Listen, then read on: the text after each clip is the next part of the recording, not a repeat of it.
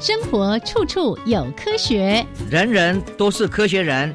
哎，曾老师，我相信生活处处有科学，但是你说人人都是科学人，这就太夸张了吧？其实啊，只要有好的科学观点、思维训练和持之以恒的毅力，人人都可以成为科学人。Trust me, you can be a good scientist too. 我是曾志郎，我是燕子。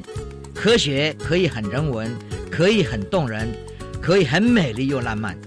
每个月第一和第三个星期四上午十一点五分到十二点，教育电台邀您一同品味科学的万种风情。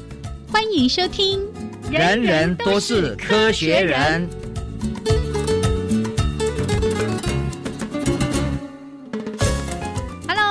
的听众朋友们，大家好，欢迎收听教育电台，人人都是科学人，我是燕子，我是曾四郎，Hello，曾老师，哎，燕子好，大家好。刚刚在录音前听曾老师讲，他最近的行程好特别，跑了很遥远的北方，又去到那个充满了热带风情的，一个是哈尔滨，一个是夏威夷。哦，安尼甘伟。突然中暑还是突然太冷吗？是，最主最主要是哈尔滨。嗯，哈尔滨是我们最近啊，因为两岸四地的校长会议，哦，然后两岸四地的校长会议呢，已经举办了十五年。嗯哼，然后每一年呢，都是在把两岸高等教育的发展是要做一些检讨。哦，然后呢，检讨之外呢，我们也会。到各地文化休闲或者是重点的景点呢，去参观以后，然后来看看历史，哦，来看看这整个特殊的地理环境，然后很多都是已经是世界遗产的地方，嗯，所以这些呢，都是我们高等教育到底要培养什么样的人，希望他将来对于整个世界的科学，还有对于人类。的文明嗯应该有新的了解，所以这时候这个会议。所以呢，我们其实是好多年来都计划要去一个地方，那个地方就是镜泊湖。嗯，哎，这有点熟悉，以前那个读地理课的时候曾经读过。对，它是在从哈尔滨呢要进入长白山，哦，然后要沿着牡丹江是往前走。那当当然是在夏天的时候，它也是非常的。气候以前是喝上，今年是有点热啊，但是呢，算凉爽啦，算是还算是凉爽，一个风吹起来还是蛮好的哦，而且主要气主要是很干净，空气很干净。好，那我们当然这这一次去，在哈尔滨呢，对哈尔滨很多人都以为它只是大陆一个城市，嗯哼，可是如果你了解的话，它是大陆很受俄罗斯影响的一个城市，它那个建筑都很。俄罗斯的那个对 他，他被号称为莫斯科第二。哦，就说所谓在中国境内的莫斯科是。那里面的那些建筑很多很像啊，嗯，然后最最主要是最有名的是他冬天的时候，我们现在是夏天嘛，他冬天的时候冰雕是？冰雕是全世界有名的哦，每年的冰雕那吸引太多人，但是因为我们这次。主要是也是一样考察镜泊湖，嗯嗯嗯，那镜泊湖呢，它是非常重要的一个地理的特，很非常有特色的，那就是以前所产生的一个堰塞湖。哦。哦，这个是地地震然后地壳变化有的堰塞湖。是，所以它带动这个湖呢，就把一些湖底的森林都保留下来。说呢，你在湖湖里面，这个像像个大海一样，在底下看到这些森林，都还长得非常的繁茂，然后还活着，都活着，都还活着，哎，所以呢，美国国家地理杂志几个几年每次都要报它它一次现在的进展，也很怕说它被污染，是。哦，它这么好的一个地点哈，啊，现在呢，我们也担心，嗯嗯，因为太多观光客慢慢知道以后就进来，以前是。没有那么多人进来，现在就进来以后，就发现它可能哦越来越多的污染旅馆了，嗯，所以现在大家也在劝导，就说一定要有非常非常有计算式的，要有算计，嗯，有算计，来算这些哪里可以去，哪里不能去，然后哪每个地方能去多多少人，就是要做好管理就对了。这个管理的重要性是很重要的。是，所以这些东西呢，我们这次去了以后，就发发现它真的很漂亮。嗯，牡丹江本身就很漂亮。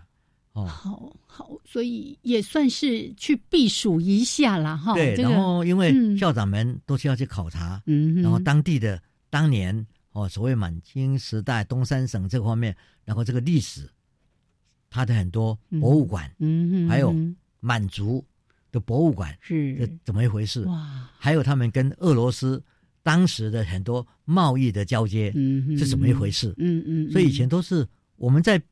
历史博书书上稍微看过，或者有有点印象，可是并没有那么了解。那么在这个呢，它等于是通中国跟俄罗斯之间一个很重要的桥梁。嗯哼，所以这次去呢，大家也是很印象非常深刻。是是。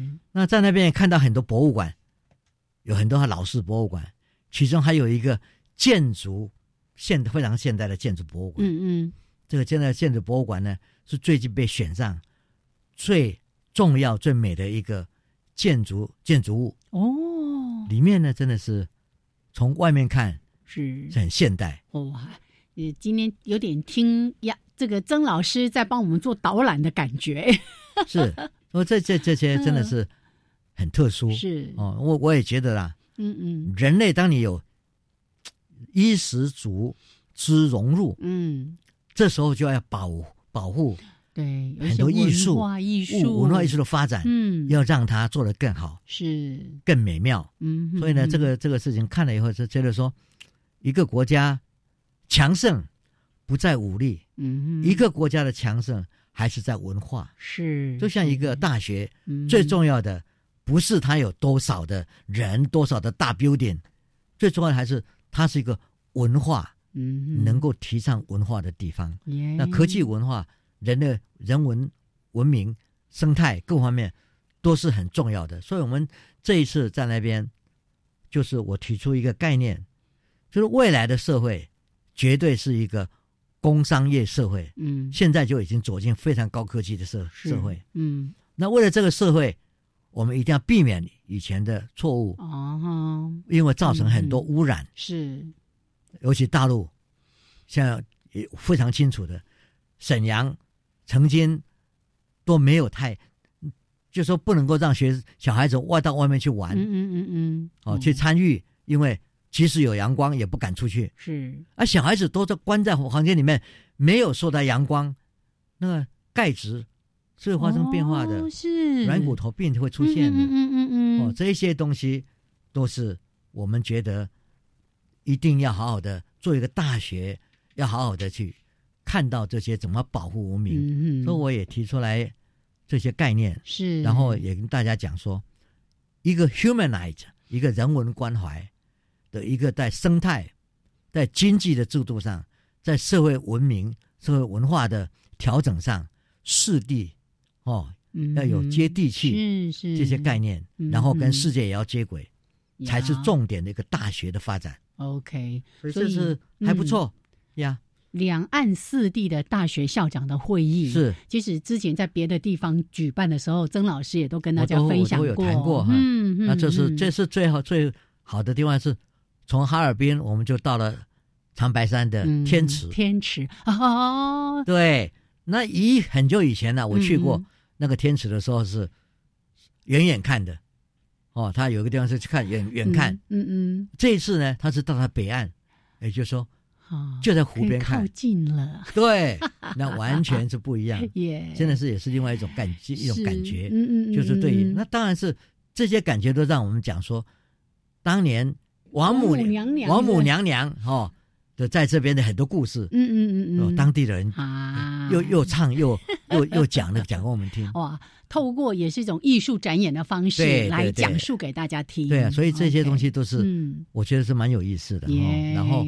我们也后来也到了长春，嗯哼，那大家在长春解散，哦，有就回家了。是。啊，长春呢，当然是对我们来讲是吉林大学在那边，然后他有以前叫白求恩的医院，现在他们的医学院哦被合并了，并起来之后呢，他跟阳明大学是有一些接触的，他们来这边上课，来我们这边取经了。嗯嗯嗯。我们现在在医学方面，各方面医疗跟医医学研究，其实都还走在他们前面。是。所以呢，我觉得说台湾还是有非常强的一些早期的现代的一些研究的成就。嗯哼。哦，他们还要追一段一段时间。呀。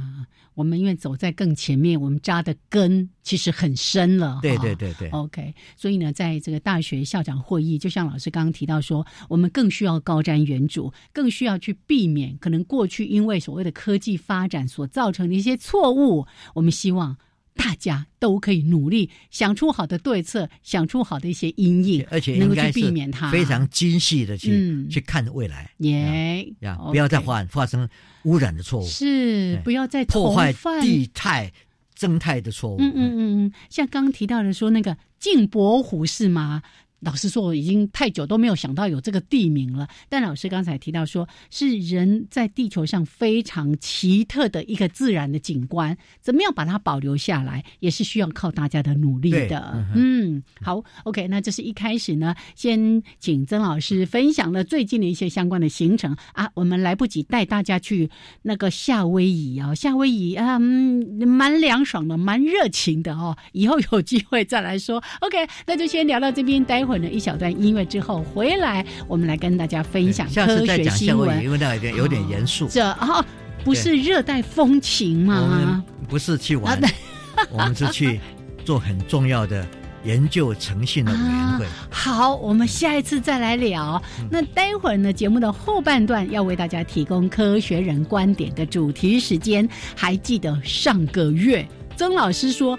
当大家呢在热切期待答案是什么的时候，他说要等一个月。好，我们今天呢终于要告诉大家，到底是谁谋杀了大恐龙。待会儿再来聊。好，先来欣赏一段音乐之后，先为大家提供科学新闻。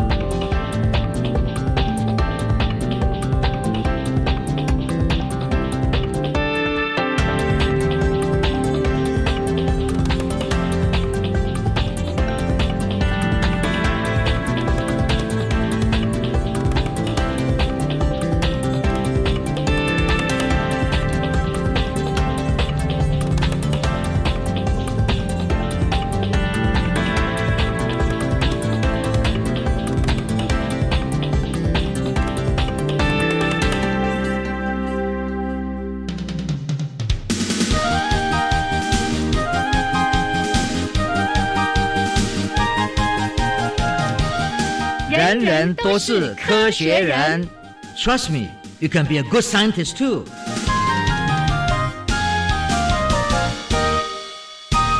人人都是科学人，处处可学新知识。欢迎朋友们继续加入教育电台。人人都是科学人，我是燕子，我是曾志兰。哎，来第一则要说给大家听的新闻，一定会让大家眼睛瞪得大大的，几乎不敢置信。嗯。艺术培养你，这些艺术，然后甚至是你未来生活当中重要的一些装饰品，竟然是从微生物来的。对，很多人就说，今天做了一些事情以后啊，不管你吃东西啊，去摸到很多东西，你当然就是第一洗手嘛。啊哈，他洗手就要把细菌洗掉嘛。是啊。可是就有科学家，嗯，有一些想法，是很测出说，哎。这就是你生命的一部分。哎，异想天开，可以放在艺术的作品上面。然后呢，要不要把它放在玻璃瓶瓶里面？利用现代的技术去把你的细菌放在里面。嗯，啊，这就是你一生的记录之一啊。哎呀，家里猫啊、狗啊，对呀，摸一下，摸一下就就在上面。然后它这里面重要的这这地方就说，嗯，细菌本身有不同的细菌，是它对于空气，对于很多。不同的方式的土壤或各方面，或者是玻玻璃仪器，就碰到或者一些化学药剂，你你加上去的，它会产生不同的颜色，嗯，还有不同的样子。所以呢，今天只要是把那些东西放在玻璃的器皿上，这个透明的，嗯，然后呢，经过这个灯光、电器一照，热起来以后，它各种不同的颜色，跟它不同的花样都出现了。对呀，真的就好像是人画上去了，非常丰富的色彩。最重要的就是说，嗯嗯，这一些是你碰到的细菌，然后这些细菌呢被保持下来之后，嗯嗯，在那里的器皿上去展示它不同的啊颜色是，还有造型哎，造型图案都不一样，对。对。那你要一看就说哦，原来如果你慢慢就知道说，原来某年某月某日，我手上的细菌。就造成了这上面的，哎哎，原来长这样，这个这个样子，对吧？这个这真的很非常有趣的，嗯嗯嗯嗯，啊，这个呢，当然就说，这个也是好像好好的利用这些东西，用我们现在化学的知识，嗯，就可以制造一些看起来也很漂亮啊，哦，造型也很美，嗯，哦，各各方面，那你绝对没有想到，这就是你身上的细菌造成的，对。而且这是个人专属，每一个人会碰触到的不同的细菌啊、微生物都不一样。对，而且好利用这 LED 的这个灯光的设计，嗯嗯嗯，就会使它颜色也发生更多不同变化。哎，这个科技就是了不起啊！真的。而且我们不是说科技始终来自人性吗？你看这里有多少可以是充满回忆的。例如说，这个科学家很有趣，他就说他是从跟伴侣相遇的那个地铁站的柱子，去拿那个棉花棒弄一下回来，哎，开始去做。哎呀，怎么有这么可爱的事情啊？那你自己都可以做，像这样的自己在家里都可以自己做了。哎，来来，狗狗抱一下，猫抱一下，然后身上的一些什么，哎，就可以来对做出不一样的这个啊，这个也是个人的创意嘛，对不对？但是就它就是你个人一片历史了，是啊，所以这个东西非常有趣的。对，然后家里面每一盏灯都有不同的回忆，有不同的色彩跟这种什么图案造型等等的。是好，所以。艺术培养皿啊，以前培养皿就是拿来培养各种的细菌、微生物啦等等的，可以拿来培养艺术。对他这个艺艺术造型，耶，OK，好，这个非常有趣的一则科学新闻。来，最后呢，我们要在哎每个月一定会为大家奉上世界各国科技的一些进展，看看各个国家可能遭遇的问题，或者有一些新的发现等等。对，我们现在先讲尼泊尔。尼泊尔为什么要讲尼泊尔？因为最近今年三月的时候，尼泊尔发生灾难嘛，记不记得风嘛？是。那你这样发现，就是说它这个风暴呢，到底怎么样形成的？嗯嗯。现在看起来，它确实是一个龙龙卷风，是第一次出现像这样的龙卷风在尼泊尔那个山上。是是。以前我们说尼泊尔在这个地上这个平面上这样跑来跑去、卷来卷去嘛，对，它在山上就出现了。我们。通常知道那个龙卷风都是在一个比较广袤的土地，像美国很多一些州啊什么的。哎，没想到这种高山国家也发现龙卷风那你怎么发现的？嗯，你靠卫星照相看到哦，把那个找回来，重新去检视。对，就就就看到。所以讲讲起来，就是说人类把这个卫星放在天空上，也不是说为了只是。好玩，嗯，它有很多作用的，是，哎，功能很多，功能很多，嗯，来帮我们检测将来气候的变化，各方面的预测都要靠都要靠它，对，而且留下很多的记录资料等等的，嗯。嗯，然后呢，我们再来看，在尼泊尔附近，在中国青高藏高原，在四千四百公尺的地方呢，其实放了一个高海拔宇宙的观测站，这个是很重要的。因为你要看很多宇宙的运作，你要到最高的地方去看，因为你可以看到，而且是没有什么空气污染啊，没有光害啊，没有光害的地方，嗯嗯，所以呢，你就可以来研究宇宙的射线。哦，那中国呢，他们也最近要在太空上做很多新的。探险各方面的建树，这个是重要的一一一一部分。他们还有非常规模庞大的探月计划了等等的，所以利用青康青藏高原的这个，真的就是比较没有污染的地方哈，可以来做一些观测。对，我们现在往南走哈，走到澳洲。哎，那么澳洲的政府宣布。现在对，因为大家对于基因编辑这件事非常的敏感，是是，有时候就限制的太严了。嗯哼，那其实就是说限制太严，你就不能发展。嗯哼，所以他也就是说，我们稍微放宽一点。嗯，那个基因编辑的一些技术啊，技术的还有的发展的东西哈，嗯，让他也可以碰触一些大家觉得说该不该碰的东西，嗯哼。但是这有个东西他绝对不碰，嗯，人类的胚胎。哦，是绝对不能碰的，不可以用这个基因剪辑的技术来应用在人类的胚胎上面。对这个胚胎上呢，嗯，我们已经看到大陆做了这件事情以后，大家都觉得哦，这个实在是很没有伦理，还有法法律上都还没有考虑清楚，就做这些事是很糟糕的。嗯所以澳洲呢，一方面不愿意把这么好的一个编辑基因变的的东西缩减它的能量，但是一方面又知道。你不能碰触一些有关人类胚胎的事情，这个很重要的哈，涉及伦理的一些问题了。好的，那我们从澳洲，我们绕到肯亚。嘿，肯亚就最近发现，在南罗比啊，那博物馆，嗯，就看到那个鳄骨的化石，这个是两千两百万年前在非洲生活的大肉食的动物，它的一根一根牙齿就像香香蕉那么大。一根牙齿，对呀，一根香蕉，是，对，这个我们慢慢就知道说，在远古的地方有很多生生存在那边的一些所谓化石，就也许是哪一种恐龙啊，哦，大大众，然后再一个过来就到南极洲，哎，南极洲呢，帝王企鹅，嗯，本来是有它自己的生态的栖息的地方，嗯，对，以前超多的，对，可是最近它抛弃了一些地方了，嗯嗯嗯，它移动了。嗯，因为这些有些地方呢，海冰减少了，还有很多地方呢，这个树位的温度都不同，嗯，他们必须要移开。耶，而这个也是我们看到地壳在发生变化的时候所影响的生态。嗯哼，而这个呢，很多很多这些企鹅呢离开了以后就不再回来。嗯，那这个也是说人类所看到的某一种生物。希望它不要因此就越来越少，真的哦。因为当它可以栖息繁殖的地点越来越受限的话，它的繁殖其实就会受到很大的影响了。这个也是我们要提醒，地球变化，我们会有很多事情跟着生物的的的的一些危机。嗯哼，大家应该想办法。如果我们的祖孙也要看到我们现在所看到的东西，我们就要让他们能够永续。是，呃，这个东西很重要。嗯嗯。最后呢，我们来到了瓜地马拉。瓜地马拉的考古学家呢，最近挖出一个是非常有趣的，在瓜地马拉 居然已经有一千多年的历史，有一个雕像的工厂。雕像工厂，一千年以前，他们要这些雕像工厂干嘛呢？我们想想看，他要做很多雕像。是啊，啊，这些雕像为了那个神庙啊什么的，各方面，很可能是外交用的。哦，对。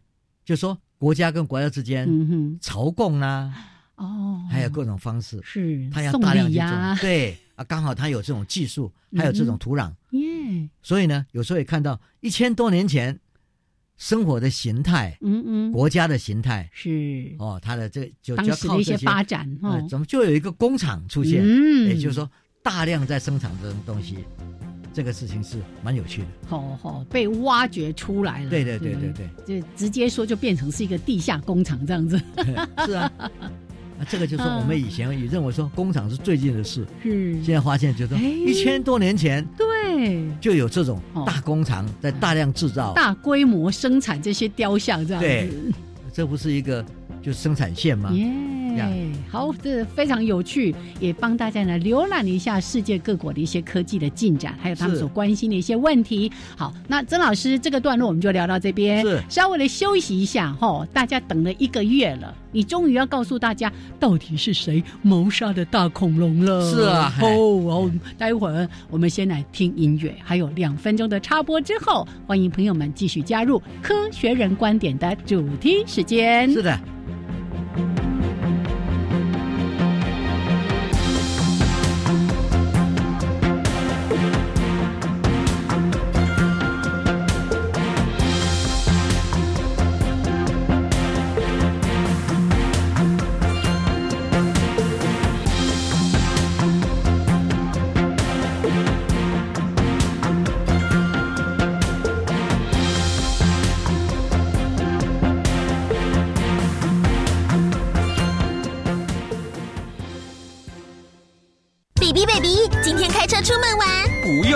你知道现在出外，不仅马路有三宝，还有名车满街跑，万一撞到赔不完，想到就晕倒。唉，别担心，我帮你准备了终极车险护身符，强制车险先打底，第三人责任保险再给力，超额责任保险防万一，三件齐发最安心。最重要的是小心开车。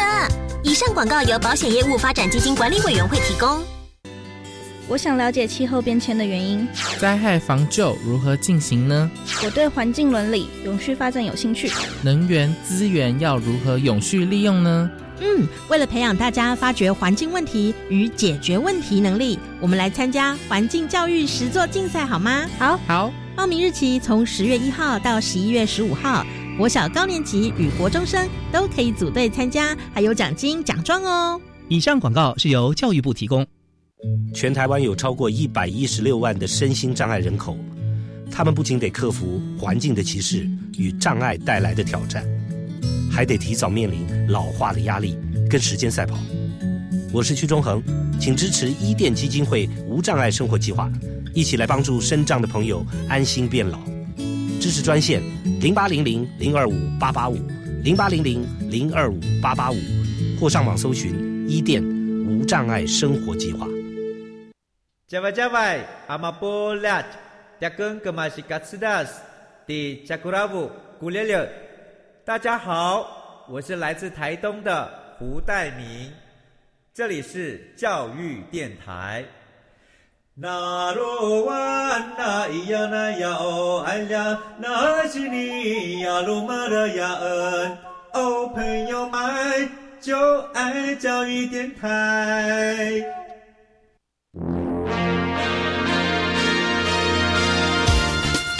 人人都是科学人，Trust me, you can be a good scientist too.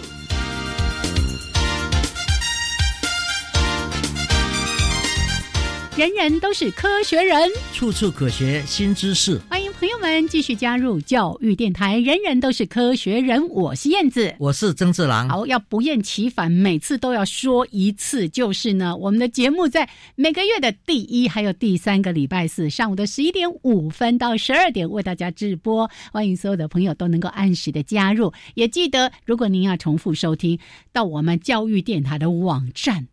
你找一下，里面有一个节目资讯，然后呢，再找到“人人都是科学人”节目播出之后，六十天之内，随时随地，大家都可以再重复的收听。是好，那如果呢，你今天听就嗯，我忘了上一次到底讲到哪里，好，你就再重复去收听一下。但是呢，我们还是很有责任的，要帮大家做一下前情提要，从曾老师。那个应该三十几年还是四十年前的往事开始说起，对不对？那时候去那个实验室叫 Haskins，对，Haskins Lab，对。然后呢，去到这个实验室的报道的时候，就发现，哎，那个实验室有一张那个风景的照片，照片，对。然后老师看了之后，就突然想到，哇，那是你看了一个柯南道尔的福尔摩斯。对，里面有一张照片吗？不是福尔摩斯，是他另外创造一本小说。哎呀，我是柯南道尔，因为实在是好受不了这个福尔摩斯名气比他大，所以他又去创造了另外一个角色，叫挑战者。对，有一个失落的世界。对，失落的世界里面呢，第一版里面就有一张图。对，那一张图跟你在。实验室看到那张照片，竟然几乎是一模一样。然后从这边呢，就引出很多的故事。好，我前情提要到这边，接下来交给曾老师啦。最重要的是，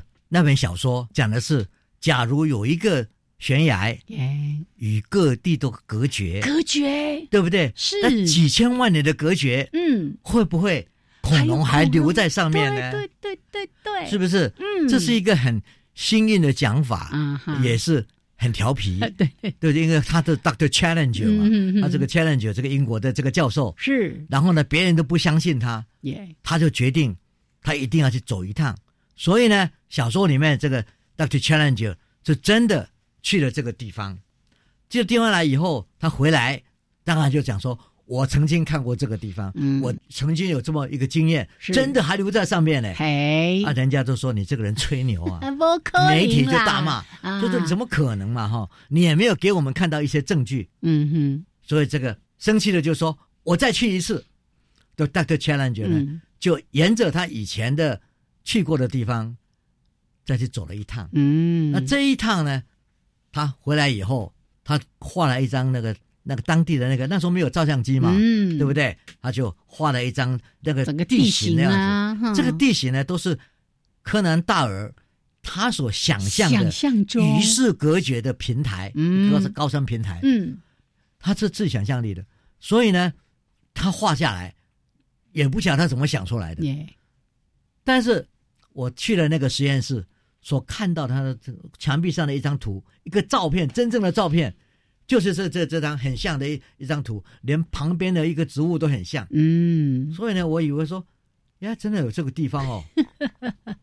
啊，照照片在那边嘛，当然有这个地方啊。啊，怎么是看见会有会知道这个东这个地方呢？从一个虚拟的小说，竟然变成一个实景。好，是啊，那看到这个东西，我当然好奇嘛，就是问说，哎，这个这怎么会有这个这张图？对，啊，这张图应该是在那那那本书里面的，怎么会在这边？结果是这个 Hoskins 对本身那个创造这个实验室的这一位哈佛大学的教授，是他本身是研究蚂蚁的昆虫的，结果他去创造一个语言的实验室，非常的有名，而且现在全世界是第一的实验室，是跟阅读有关的。嗯嗯，结果他在这边，我看了以后就觉得就奇怪，那我就说。我我如果没有看到那本小说，我就不会知道。嗯，啊，怎么会有这么巧？就看到了。耶。然后这一位秘书呢，就跟我讲说：“哇，三十年来你到底是第一个讲出这个他的缘由的人，真是慧眼呐。”是啊，那我当然讲说：“哎，这个到底怎么回事？真的有这个探险的这一条这件事吗？”嗯哼。后来当然是有，因为我还去看了《纽约时报》的报道，是在讲。而且还去了两次，嗯嗯，这个 Huskin 去了两次，第一次没有成功，嗯哼，但是呢，人家讲说不可能啦，这个是被诅咒的啦。他当然就是第二次再去嘛，嗯哼，做好准备，做好准备，嗯，然后他准备的非常的特殊，他把那个本小说从头仔细的再看，包括这个 Doctor Challenger 这次去的时候，他跟那些土著。当地的土著讲话的一些声音，那些声音都是语言学家在讲说不同的部落所讲的话，他就根据这样的一个方式去标示出来的一些地线图，我应该到哪个部落，然后到哪个部落，到哪个部落，因为语言都不一样，所以那个路线图就被他画出来，对，就画出来了。嗯，画出来之后，他果然沿着他走，嗯哼，他走走走到最后到一个地点呢，哇，又碰到这个大水。哦，这这样，然后他的船就被摇摇摇摇摇，然后就摇到一个湖边，他大家都是昏倒了。嗯哼，等他的早上醒过来，过来在岸边醒过来一看，哎，这不就是他想要想去的那个山吗？他就拿个相机把它照下来，嗯哼，拍下来的就是我在墙壁上看到的这个照片。是，哎，就是说它的造型就像 Canon Doyle 所写的那个东西所画的东西一样。所以，我当当然对这个 Haskin Doctor Haskin 很有兴趣啊。后来他也来了，他说：“我居然猜得到这张照片的故事，我一定是一个恐龙迷啦。”耶！当然我是恐龙迷，因为喜欢看恐龙是很多小孩子长大的过程，嗯，都会想看这种大的、大型的、奇特的、对奇特的的这种大大也也大大的动物。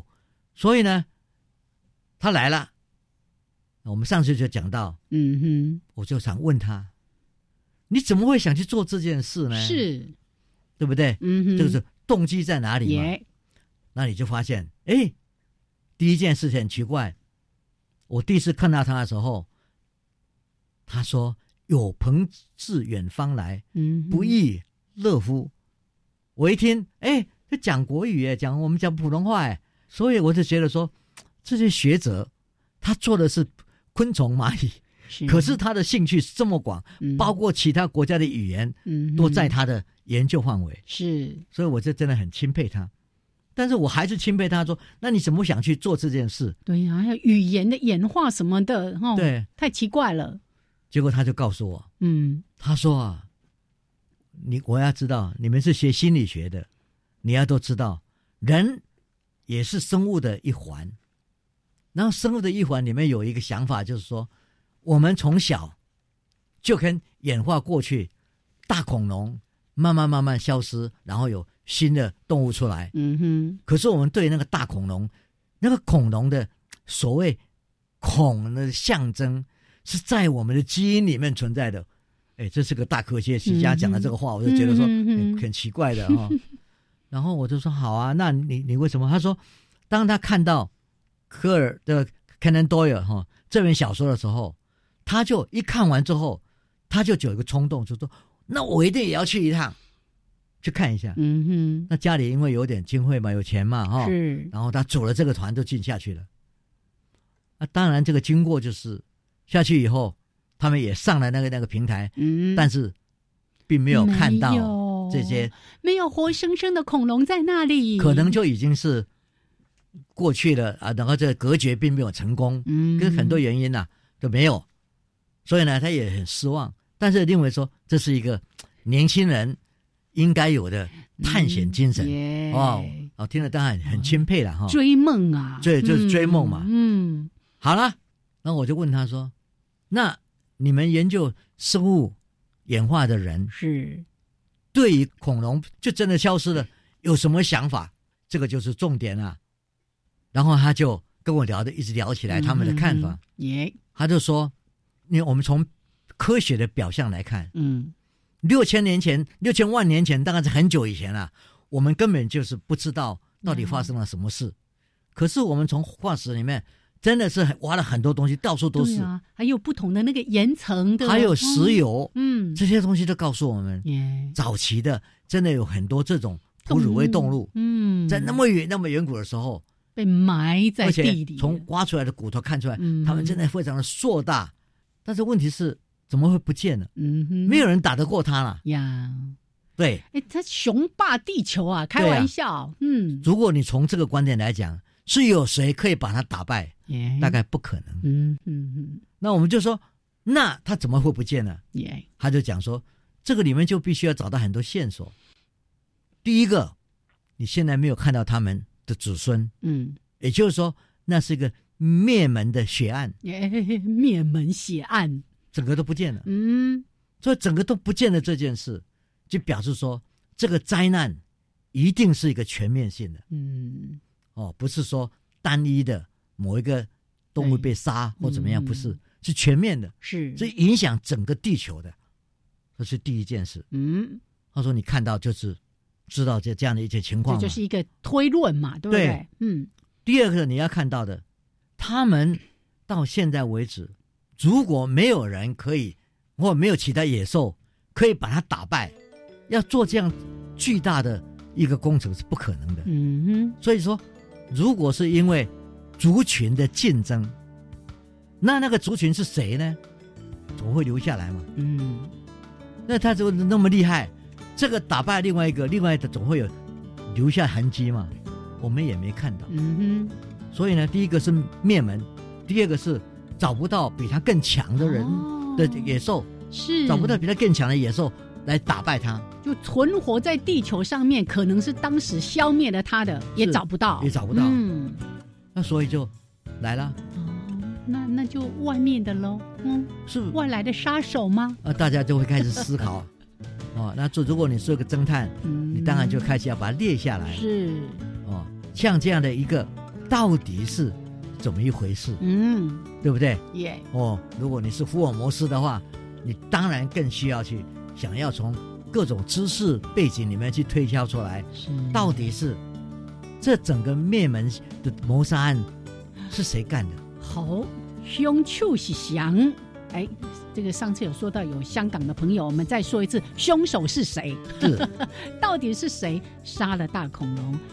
老师到现在还是保持着神秘。我们待会儿再来说给大家听。那现在不是神秘，是我们先把线抛出来，它的表面的现象的事情，我们先要去了解。对呀，而且你有一些推论了，再慢慢的抽丝剥茧，找到真正的答案。是，也许还没有真正的答案，但是科学家会根据证据，我们经常说的用证据来说话嘛。好，所以来，待会儿后半段继续来说给大家听。是的。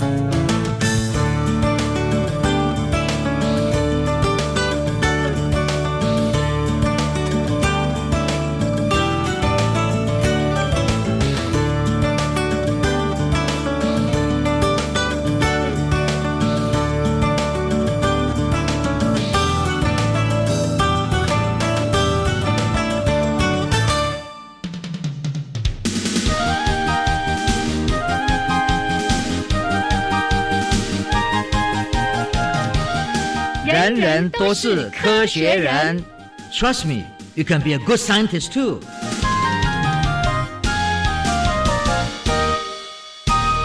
人人都是科学人，处处可学新知识。欢迎朋友们继续加入教育电台。人人都是科学人，我是燕子，我是曾志郎。好，大家呢已经开始正襟危坐，等着曾老师要来公布答案了。是，嗯。我们来讲，刚刚讲说这是一个灭门血案，是不见了，通通不见，而且凶手在地球上找不到，找不到。嗯，那这个是时候，我们就要来看，到底有哪些其他的证据来给我们做思考。嗯，我们就讲说，越来越多的证据指出来，这个集体死亡不是偶然的。嗯，那不是偶然是什么呢？我们就看在同一个时期，其他的动物好像不管是海里的。或者是在其他地方的，都一样的，一起死亡，包括海底。嗯嗯嗯。我们以前只说恐龙在地上嘛，地面的、对呀，现在连海里面都没有了。哦，这海里面都不见了，就表示说，以前我们说，哎，我在上面有有敌人来追，我跳到海里面去，我躲过躲过一劫。现在不是，连海里面都不见了。耶。所以这个呢，可以从这个海底的生物的化石去找新的一些证据。然后就在呢海底的断崖的这些岩层上，嗯，你会看到许多活埋的动物的的这这些化石，嗯，然后这中间呢又分成不同的层次，哦，它的这个钙化的方式不同，动物也不太一样，嗯哼哼，而中间分开这些化石断层，有一层一寸到两寸的石灰岩。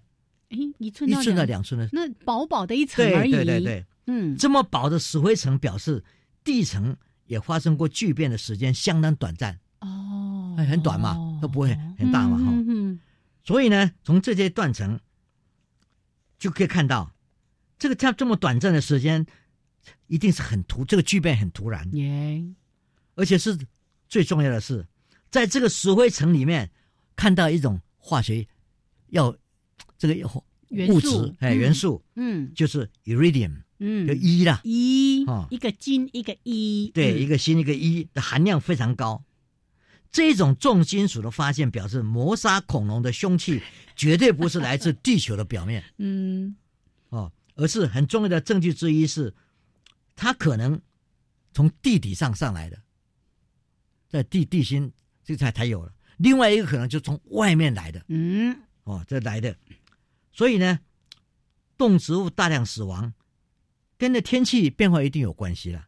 也就是说，天气变化，嗯，就没有粮食出现，耶，哦，这东西都会突然变冷啊，突然变得非常的热，变冷冷，或者是大量灰尘嗯。盖飘在地球的四周，太阳照不进来。嗯，如果是阳光被积起的石灰挡住了，植物的光合作用没有办法去发生作用，嗯，就是只有死亡。对啊，没有植物死亡就没有食物地上的食物就没有东西吃，食物链的断绝，恐怕嘎嘎嘎嘎嘎嘎一下来，没有东西吃，嗯没有东西吃，没有东西吃，恐龙就只有通通饿死了。那么我们就讲，造成这种变化的那个元凶是谁？对呀、要造成这么巨大的变化，那一个相相当大的力量。对啊，那你推算下来说，嗯能够使石灰飞扬在天上的，谁就是磨砂恐龙的元凶了？哦，对不对？那就只有两个啦。嗯我们再找出两个嫌犯。嗯嗯，第一个嫌犯就是由外太空来的流星，嗯，不幸他溜进来了，因为我们知道说他一一一群一群的过来嘛，对，然后经过大气层，不是就燃烧了吗？对啊，刚刚好。但是这些突刚好是不幸溜进大气层而闯到地球的表面，嗯，激起了石灰的飞扬，也就是说很大很大的，咚！它不是像我们现在看到那个陨石是。一小块被烧了剩下，啊而是整串整个很大的一起进来，嗯，这是第一个可能性。它一撞了以后，所有的灰尘都上来了，因为太大了，就把这个这这盖住了。嗯哼，第二个，好多火山在同一个瞬间一起爆发，嗯都喷出大量的石灰尘，那飞扬在地球的上空，它挡住了太阳。嗯，所以两个嗯耶，所以这两个理论，科学家也去推测。第一个是外太空，嗯，那你这个说撞击这么大的撞击，不是说小石头的撞击，小陨石这个陨石这个是，那地球一定有痕迹啊，对呀，所以你就必须要去看。嗯，我刚刚讲的天池，嗯。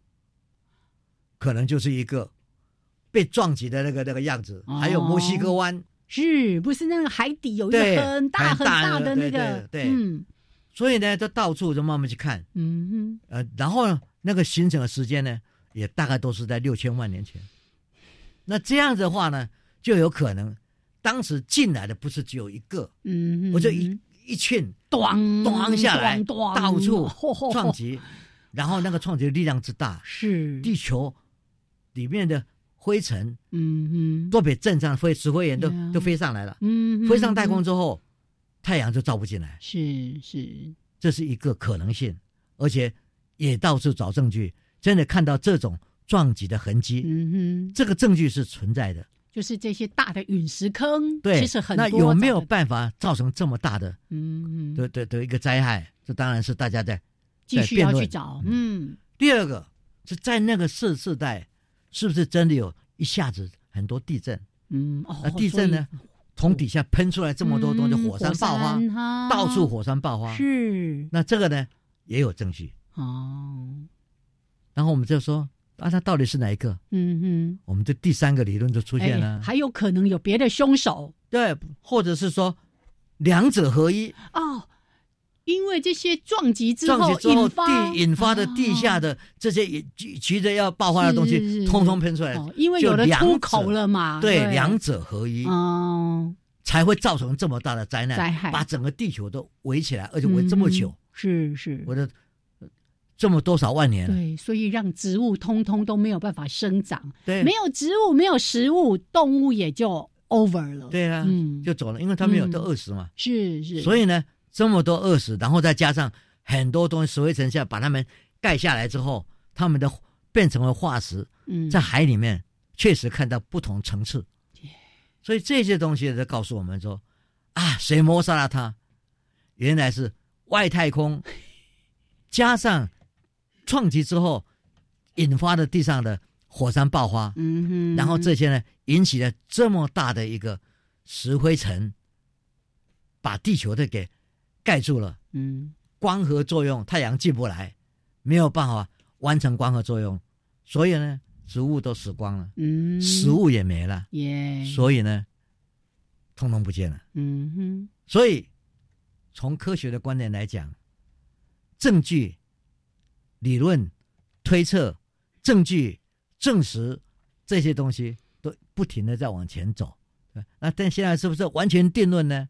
也还没有，也还没有，对。但是至少这两个可能的凶手，嗯哼，地震。火山爆发是。在看到外太空的撞击都有证据的，是，所以这两个啊，也许合起来所造成的灾难，使得这么大的恐龙没有外界的凶手把他们杀了，而是他们自己饿死了，是，这是一个很可能的事情。哦，所以我们就在猜到底是。呃，内忧还是外患？内忧就是啊，是不是同时间有很多的这个火山爆发啦、地震啊等等的？外患就很可能就是那些陨石，或者是有没有什么小彗星的撞击啦等等的？还有有可能是内忧加外患，是同时产生的一些连锁的反应。对，嗯，对，所以这些东西都是科学家在思考：恐龙这么大的恐龙，这么强壮的恐龙。怎么会一下子通不见？对，唯一的方式可能就是通通饿死，没有东西可以吃。是，就我们从这么多的考古的证据里面，我们看到当时那恐龙种恐龙种类也非常非常多，水里游的、天上飞的、地上爬的、吃素的、吃肉的。种类那么多，但是现在没有一个是存活在地球上，所以老师才说灭门血案，凶手呼之欲出。但是我们现在又还没有办法肯定。比较可贵的是，嗯，我们知道恐龙那么大，但是它到底有一些它的相关的之的一一个后代。存在，我们今天说鸟就是是。他们的子孙，是。好，所以来这个大家等待了很久，哎，结果发现还是没有办法给大家一个非常确切的答案，因为在六千万年前，那个要寻找的证据还太多了，是。科学家也还在努力当中，但我们看到了从一个呃。一幅画里面引申出来这么多的故事，然后也看到科学家他们要去证明或者要去说一个道理的时候，其实要找很多很多的证据，才能够来告诉大家，哎，有可能这样，有可能那样。然后经过彼此的辩论之后，有没有办法找到一个真正的答案了？是，好，这也给我们一个教训。耶，重点是地球上很多生态的破坏。会使我们的族群通通不见了，是，所以大家一定要努力维护我们生态的健康是跟安全。老师说这边，我就真的一定要再碎念一下。我们都说啊，以前的这个什么五次的大灭绝，都很可能是自然的因素造成的。会不会第六次的大灭绝是因为人类造成的？现在我们千万不要这样。是，现在看起来。是人类，假如没有觉醒的话，是是真的会往那边走的。好，大家一起努力哦。我们从生活当中来做起，也监督相关的，包括企业、包括政府，有一些好的对策。OK，好，来，今天呢，分享给大家，谁杀了大恐龙，就说到这边喽。谢谢曾老师，我们一起跟听众朋友说再会。嗯，拜拜，好，拜拜，再见。